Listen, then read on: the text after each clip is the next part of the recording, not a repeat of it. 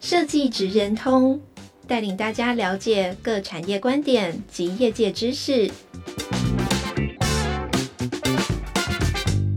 以设计的角度切入，让大家理解各产业中设计职人的成功关键或必备技能，快速掌握产业与设计脉动。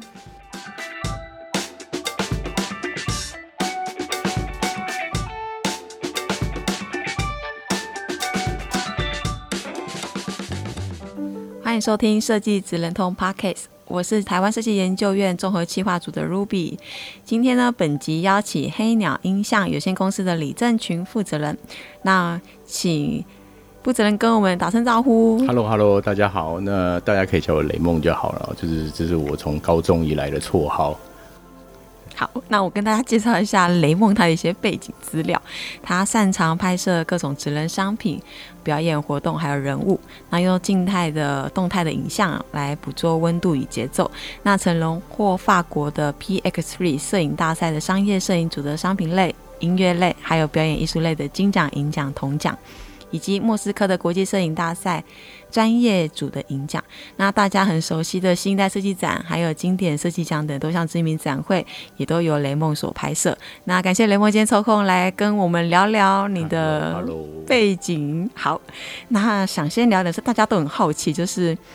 你是什么时候开始喜欢摄影的？是跟求学的过程当中是有相关吗？呃，其实这个要从我大学的时候开始讲。我大学念的是世新的平面传播，现在叫图文传播学系啊。但是那时候其实没有特别喜欢拍照。那时候就是你可以想象，那时候就是接触在这个环境里面。但是那时候我在认真的玩乐团，然后就从高中开始就就一直有组团，一路一路到现在都还是有。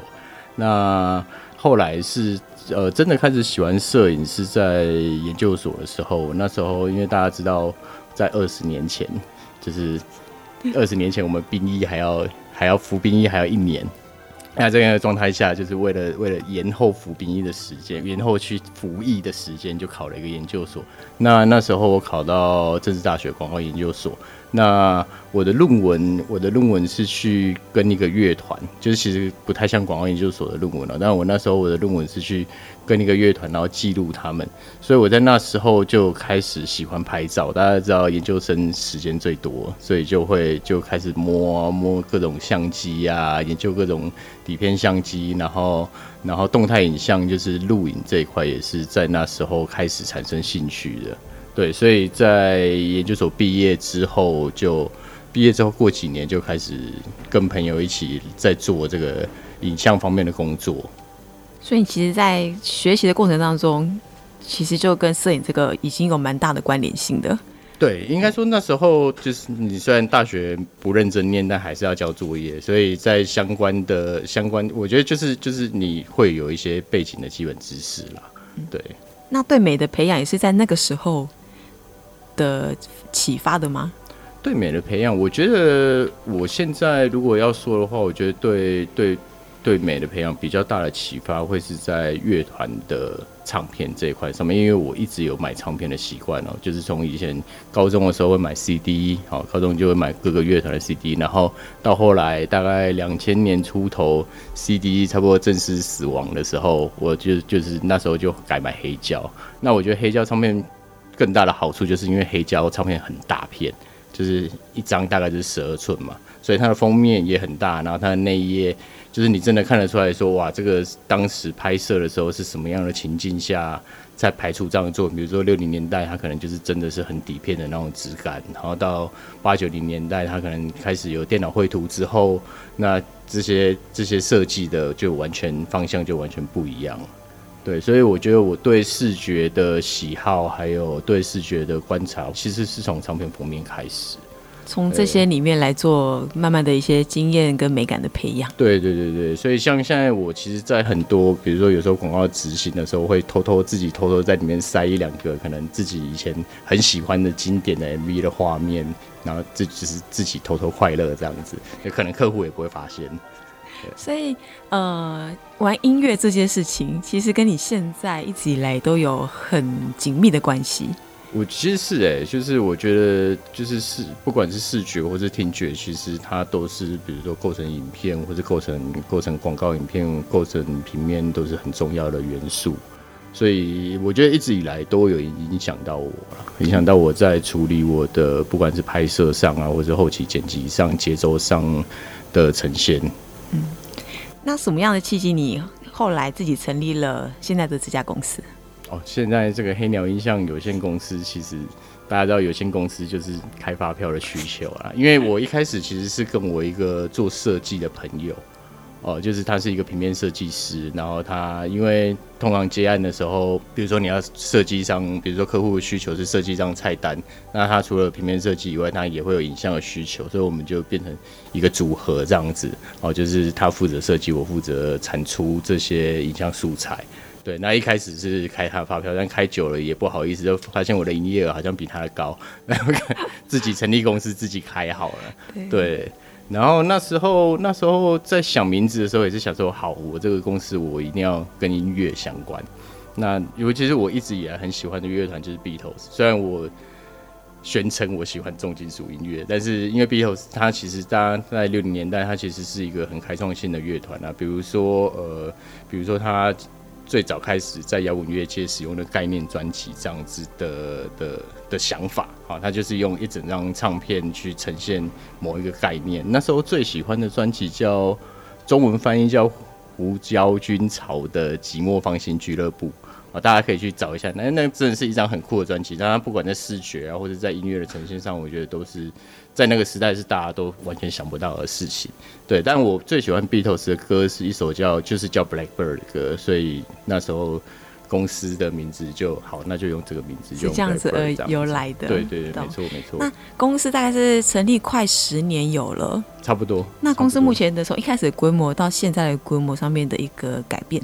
好。呃，这个其实我觉得要从，就是我最近观察的哦，就是其实大概在十几年前那时候，呃，我们的所谓的比较小型的记录工具，就比如说像数位单眼啊，开始普及化，然后在十几年前，大概是自己一个人可以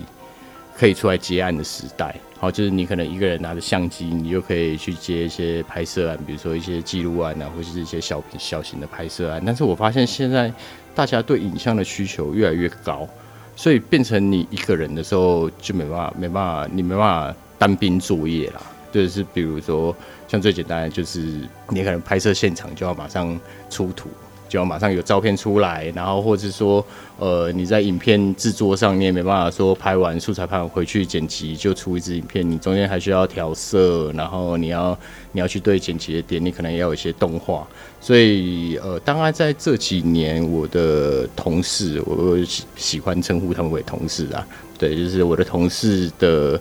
量越来越多，那基本上目前大概就是一个职位都会有一个人负责这样子，所以我们目前我们公司除了我以外还有六个同事，啊，六个同事，那有两位是负责拍摄拍摄现场，然后一位负责后期，然后一位负责平面的，就我们平面跟动态是有时候分开，有时候一起，然后另外一个负责动画。对，大致上是这样啊。还有一个制片，制片的角色，他其实比较像是专案经理，比较像 PM 的角色。对，那他就是在控制整个拍摄现场的流程顺利进行。就人数越扩越大了，这个工作室。对，就是越来越多人这样子一起来玩摄影。对啊，对啊。你在执行的专案的过程当中，有没有印象最深刻的案例？哦，其实。我觉得所有印象深刻的案例，真的都是发生在疫情期间呢。就是我们大概前两年，我们大概经历了前所就是完全没想象过的工作方式。好，比如说印象最深刻的就是大概前年的五月，那时候刚三级警戒嘛。那因为我们公司又在西门，就是万华区，那时候是最严重的地区，所以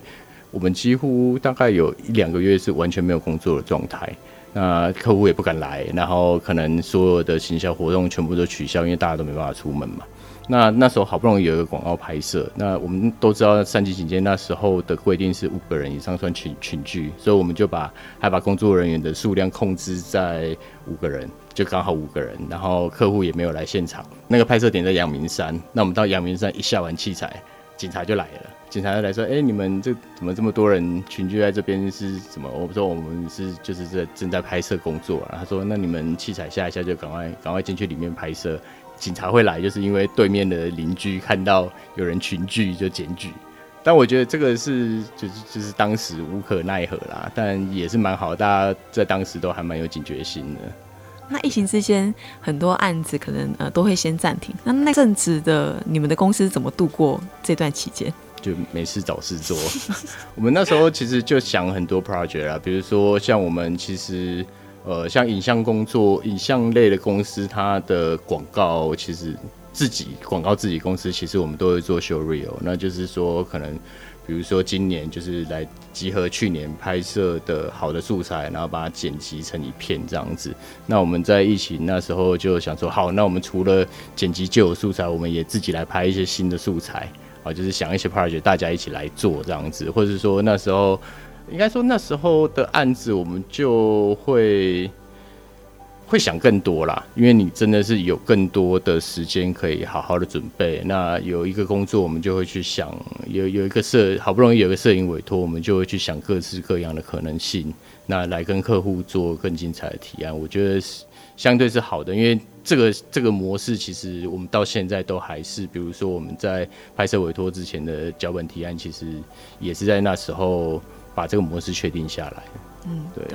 那最近刚拍完那个新一代设计展，我记得好像在很短的时间内要拍完，然后要赶快速剪。对对对。对，这个过程当中有没有一些压力，或者是觉得他，哦，你是怎么在这么短期间团队可以完成这样的一个任务的？我觉得真的是人多好办事哎，就是那时候我们是把整个公司，你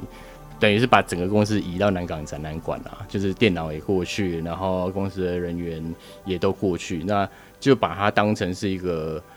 当成是一个广告专案在处理。其实我们在广告专案的拍摄上面，大部分的执行真正的拍摄也是大概一天左右。但是前期会有非常多需要确认的细节，因为你前面细节都确认好，你的执行才能有效率。那其实那时候，我觉得新一代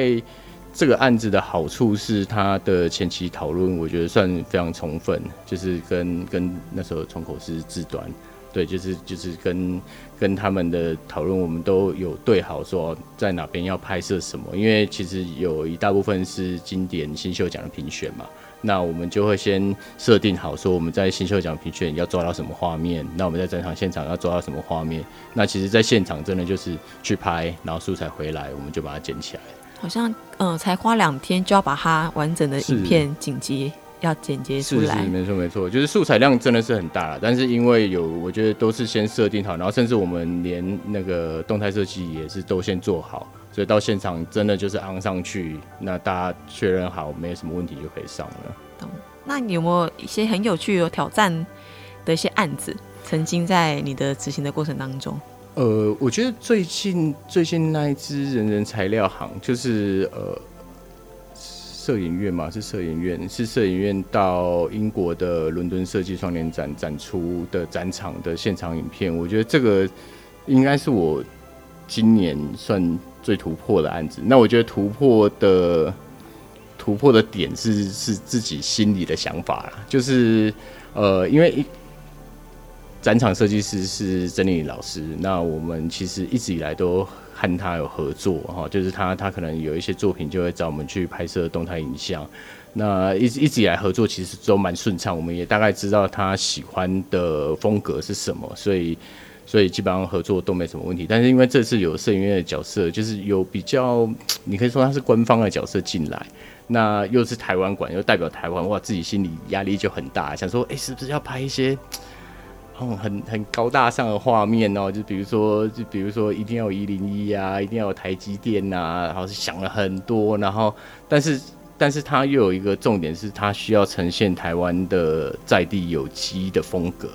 然后，所以我们就，我们我我们那时候采取的做法是，先把必要的素材拆拍起来，就是包括展品，然后包括包括呃，在零售，就是。在我们附近环河南路那些五金材料行零售的店家，那那时候怎么想？哇，这些东西要怎么跟那些画面结合，就是很难做连接。在第一次初检会议的时候，曾毅老师就说：“我我希望呈现真的是非常有机，就是你可以想象五金材料行旁边就有人在卖鸡排这样子的画面。我说，哦，原来你你是要这一种，好好好，那我知道，那真真的就是在一个礼拜内，我们就把其他的素材都拍起来，然后呈现，就是大家可以上设计研究院的 IG 或是 Facebook 看这支影片，我觉得真的是完全呈现出，不管是他想，就是我们一起想象出来一个。台湾有机，就是台湾制造业有机的样子。大家可以上台湾设计研究院的 FB，赶快来看那这一支很精彩的、很精彩的影片。对对对。那刚刚讲到跟所谓的我们跟业主的沟通，所以说常常你在执行很多摄影拍摄案当中，你觉得这一环是非常重要的，彼此先对焦影片的成果或是照片的成果。那这部分你在跟这么多业主沟通当中，你有没有什么建议的？我觉得建议就是真的都是要在事前讨论，因为呃，所有的拍摄都是一笔极大的花费，不管是对我们或是对对业主客户来讲，都是没办法承受说，我觉得不只是没办法承受错误，他甚至没办法承受你在现场拖延时间啊，你拖一小时，你拖一小时可能就是几万块就流掉了，所以我们目我们的目标就是在拍摄前把所有的细节都确认好。不管你今天是在拍摄活动，尤其活动更是，活动真的是一个画面你没抓到就就没了，结束就结束了。好，那尤其呃，或是说在广告拍摄现场，你说现场的 setting，哦，这这个感觉是不是对的？这个感觉来自于每一个细节，比如说桌上要不要放一盆花，或者你后面要不要摆要不要摆个盆栽，这些都会是非常重要的点。好，就是可能。大家可能对摄影工作，我不知道现在还会不会有这样的想象哎，就是可能是一个很艺术家的感觉，然后到现场就是啊，走到 feel 了，就拍得很顺这样子。其实不是哦，其实所有的呃广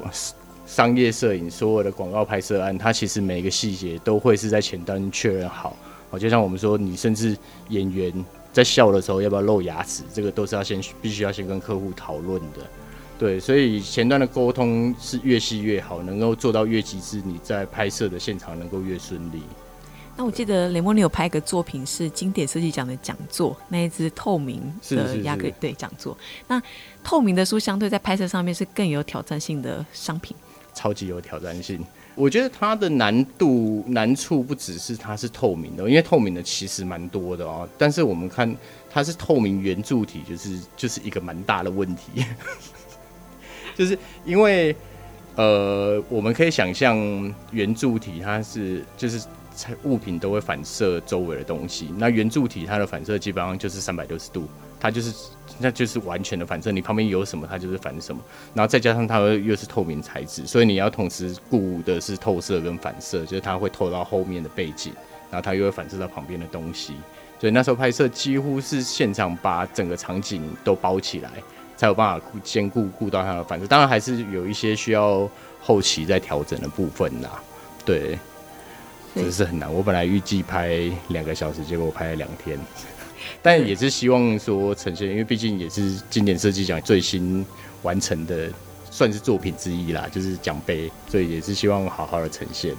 对这个成果，我们其实专案团队在看到的时候，其实都非常惊讶，因为知道透明压克就是是透明的，然后又是圆柱的，然后呈现效果又是有点那些飞在空中的感觉，就觉得说那是幕后应该花了非常久的时间来完成的这些作品。而且而且它那个上面金属面的反射，对，所以它就是集所有的难拍于一身。如果大家想看到这一支经典讲座后来拍出来的成果，可以脸书搜寻“经典设计奖”，或上他的官网可以看到这个很厉害的一个作品。好，那在专案过程当中，你还有没有接触？嗯，还没有接触过的，那你非常想挑战的类型？其实就像刚刚我讲，我其实一直非常喜欢乐团，我喜欢摇滚音乐，所以我比较少接触的真的是乐团 MV 的拍摄。那这一块也是希望。大家如果有任何合作案，就是我们不只做商业摄影，就是如果有这种创作类的，也希望欢迎找我们一起合作，就是大家一起把自己的想法一起互相激发想法，然后一起把一个好的作品做出来。我觉得这个是我接下来应该不算挑战，它比较像是目标啦，希望朝这个目标前进，就是能够有更多自己创作成分比较高的作品。那你说曾经拍过素食店的一些作品，比如说薯条、炸鸡的，哦、那我跟听众分享一下拍摄这个后面的背后的有趣的事情。好啊，这个案子其实也，他也是在，它它也是在疫情期间执行。那那时候是是某某连锁餐厅的。连锁素食店的，因为他们要更换他们的薯条，所以我们就必须要拍，等于是帮他们的菜单。就大家现在去点餐的时候看到那个薯条的照片，就是我们拍摄。那其实素食餐厅它的拍摄一直以来都非常谨慎。好，就像薯条，我们可能是，我记得那时候是一次来二十份薯条，你可以想象它就是几百只薯条，然后我们万中选一，把它凑成一盒完整的薯条。虽然在拍摄现场看起来很不错，但是可能后期还是会需要再一根一根的把它修漂亮。那炸鸡可能也是一次来一次就是一整盘几十块这样，从里面挑最好看的三块来做合成。哦，这速速食业的拍摄。一直以来都是这样子。那那时候又刚好遇到疫情，所以客户没有办法来到现场。因为我们拍摄通常都会希望在客户一个能做决定的客户在现场，那他可以决定每个步骤是不是 OK OK，每个画面都 OK，我们才能继续往下。那那时候远端连线等于是我们要拍好之后传达给客户，那经过等客户讨论之后再回来，那我们再做修正，再进行下一个步骤。比如说这个。这个薯条可能要稍微往右边转一点，但他可能也没办法讲清楚说哦，这个往右边转几度，所以我们可能要试几个角度给他看。所以来来回回，那时候本来预计是拍三个小时，结果我们最后拍了十三个小时，最后甚至拿尺出来量荧幕。那炸鸡呢？炸鸡也是类似这样子。炸鸡的情况也是一样，它可能呃，我们可能会拍几块。那第一个当然就是确认产品的角度嘛。那你可以想象那一块炸鸡可能上半部客户觉得 OK，但是下半部骨头他可能觉得稍微歪了一点点。那我们要么就是转，要么就是用合成的。当然我们会希望在拍摄现场能够把。需要确认的内容都拍摄到，就是至少能做到八成以上。那可能剩下两成，我们会先跟客户沟通说，这个必须要用后期来执行，然后必须要来做合成，或者是说，呃，客户可能会在现场指定说它的光感要怎样子。那可能有一些是现场做不到的话，我们可能就必须要在后期进行处理。所以，我们现在在素食店看到一些可口好吃的薯条啊、炸鸡啊，都是雷梦你们团队所拍摄的其中一间呐。其中一其中一间是我们拍的，卖的特别好的那一间。对对对对。那你怎么呃，公司是什么样的契机，就是跟这些比较知名的呃素食餐厅啊，或这些企业来做合作？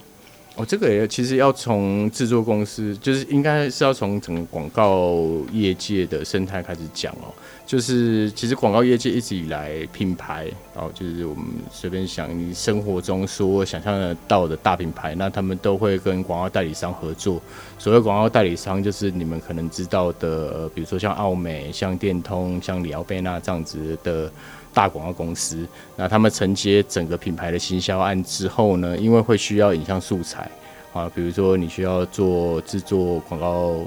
呃，动态广告，你可能会需要拍摄，像我们刚才讲拍摄菜单，或者说你在一些宣传活动的时候会需要影像素材。那广告公司是不拍片的，他们是找制作公司来执行拍摄这个工作。那所以，我就是我们公司就是会跟广告公司或者广告代理商来进行合作。那为什么会认识广告代理商呢？因为我大研究所的时候念的是广告研究所，所以我的同学几乎都是在广告广告代理商工作。对，那当然有有一些案子是从他那边来，那可能再再来就是客户介绍客户了。对。那我们大家可以知道，就是其实现在的生态，现在的生态对品牌来讲，其实素材的需求量非常的大。你大概可以想象说，可能在十几年前，你可能同一支广告你会看半年，好，比如说周杰伦的叉叉广告，你可能在半年只要打开电视，或是或是连上网络，你就会看到那支广告在强打。但在现在的时代，真的就是这些广告。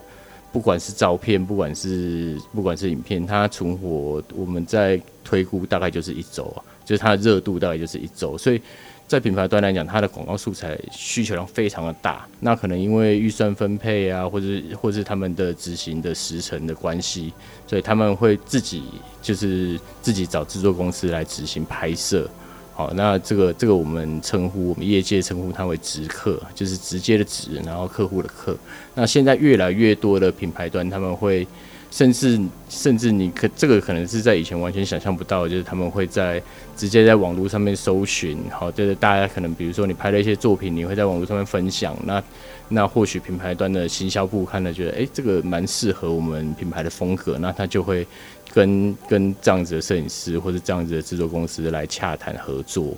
对，就是其实这个生态真的是这几年才发生的事情，嗯，这个在以前是不太可能会发生的事情。就像现在我们可能要找餐厅，也都是透过 IG 可能搜寻某个关键点，然后去看着，哎，大家热搜的那个餐厅是哪一个？比如说要找一个婚纱摄影师，那可能就是 IG 搜寻一些关键字。那可能现在的生态系可能就透过这些社群的平台，然后找到适合或你想要找的目标对象。对对，没错没错，就是大家都会在上上网找。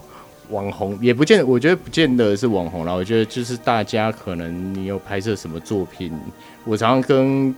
就是比较年轻的摄影师或者我同事说，不要没有信心，就是怎么样的作品都会有需求。对，就是不管你拍摄，我先不要说 quality，我就我说风格啊，不管什么样的风格，其实都会有客户，都会有不同的客户喜欢，所以你要勇于张贴自己的作品，勇于分享。对，嗯。就会有机会就被更多人看到你的作品。对，我突然想到，我有个朋友他在做 Uber Eats，然后他其实的兴趣是摄影师，嗯，所以他成立了一个 Uber Eats 的外送员的摄影师的小账号。嗯，他在送 Uber Eats 的过程当中，他有拍下一些非常多的不同城市的角落的照片。哦，那很有趣耶。对，我觉得还蛮有趣的。对，然后他透他透过这样子的方式，也在传递了他另外一个兴趣，就是拍摄摄影的这个工作。对对对，因为我记得以前有一个蛮有名的摄影师，他后来有出摄影机，他是邮差，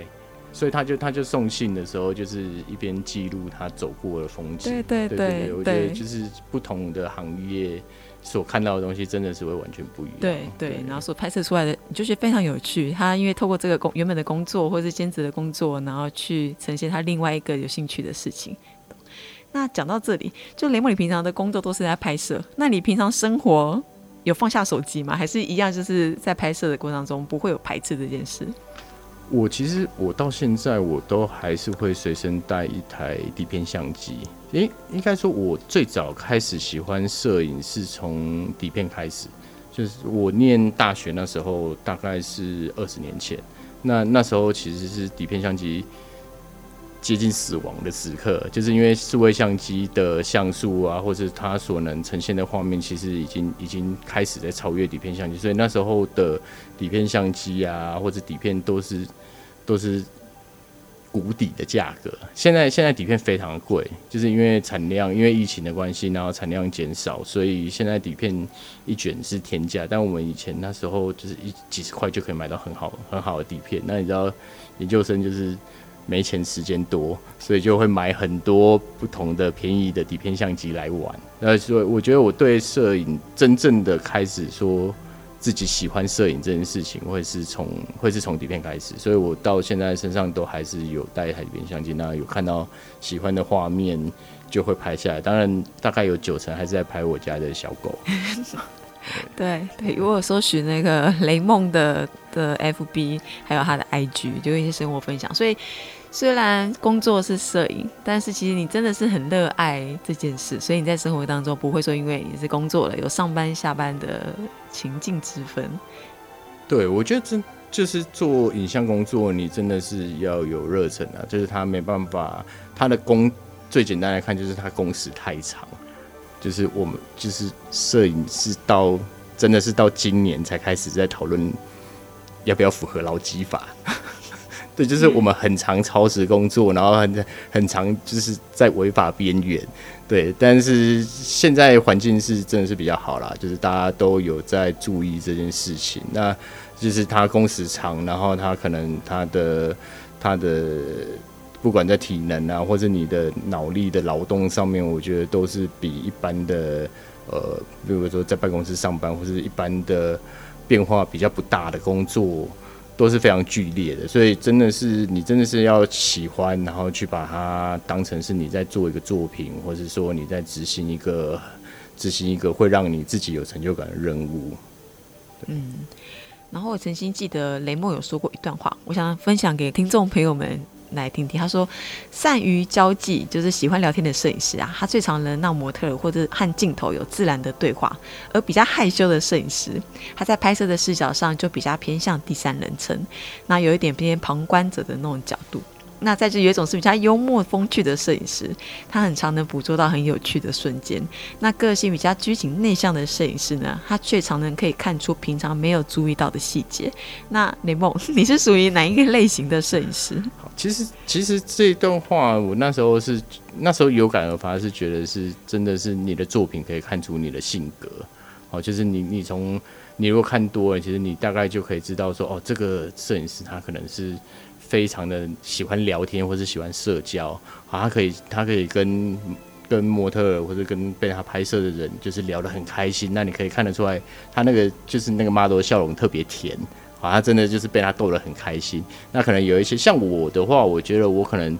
可能不是那个流派，我可能是会比较像我拍摄的时候，我会比较喜欢是呃给 model 一个情境。好，比如说你现在你现在看到一个你非常喜欢，看你正在欣赏一幅你很喜欢的画，那你大概会是什么样的表情？好，就是我会是用这样情境式的方式来引导。呃，因为其实合作大部分是有经验的 model，那他也知道说他大概要怎么呈现，所以我们拍摄的方式会是在前期沟通的时候，我会先先丢情境给他，那他可能会先做一段表演之后，那我们再稍微做修正，我觉得就蛮 OK。所以我觉得我会比较像是。呃，比较像观察型的吧。如果照刚刚那一段话来讲的话，那我会喜欢去抓一些瞬间。就像我最喜欢的摄影师其实是布列松，那他他的画面真的是非常有诗意啊。他是大家都说他是决定性的瞬间嘛，他就是能去捕捉到那个在生活中很富有诗意的画面。我觉得大家可以去看一下，但他本来就很有名啊，所以大家应该多少都知道这位摄影师。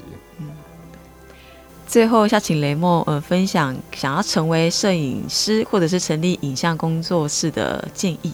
好，那其实呃，其实重点我都有在刚刚提过了。我觉得一个重点就是现在真的不是单打独斗的年代。那我觉得大家毕业之后。大家，如果你不管你是不是念相关科系，或者说你念一个完全不相关的科系，但是你对摄影有兴趣，你自己学习了一些摄影技能，那你想要把它当成职业的话，我真的会建议就是找几个好朋友一起一起工作，好，一起把案子执行起来，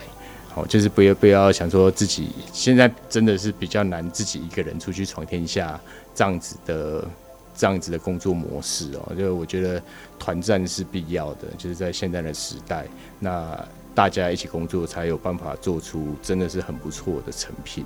那还有另外一个重点，就是因为现在真的是视觉爆炸的年代啊，就是大家手上都有记录的工具。我常常跟我同事说，我们现在出去拍摄，我们要竞争的不是同行，我们现在要竞争的是客户的手机。对，就是可能。可能你在那边塞半天，你那边塞了一个小时的客户手机一按滤镜上传，第一个是快，然后第二个是他拍的真的比较好。那你你你在现场你就哑口无言，所以就是就像我刚刚讲的，你要知道客户要的是什么，那你要去你给的东西要比客户客户要的东西再多一点点，好，只要再对也不要太多，就再多一点点就好，不要亏本，然后。呃，知道客户，知道客户的需求喜好，然后在，因为毕竟是商业摄影，所以要在要很有效率的在时间内把工作完成。当然，这也是我们自己努力的目标了。我们拍摄其实也蛮常超时的，在这边跟我的同事致歉。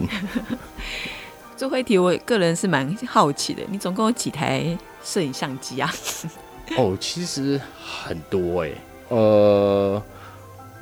工作用的机器就不说啦，就是呃，毕竟毕竟就是工作上基本上就是看需求。那除了有一些我们自己有的器材以外，我们在不同的案子会外调，比如说广告拍摄，我们可能会用到电影机、电影电影规格的机器，或是电影规格的镜头。那自己的话，可能是比较比较小台一点的数位单眼。那底片相机的话。基本上讲得出来品牌，我应该至少都有一台，就是就是自己爱玩，所以就都会买个一台来玩，至少来玩玩看看这样子。嗯，对。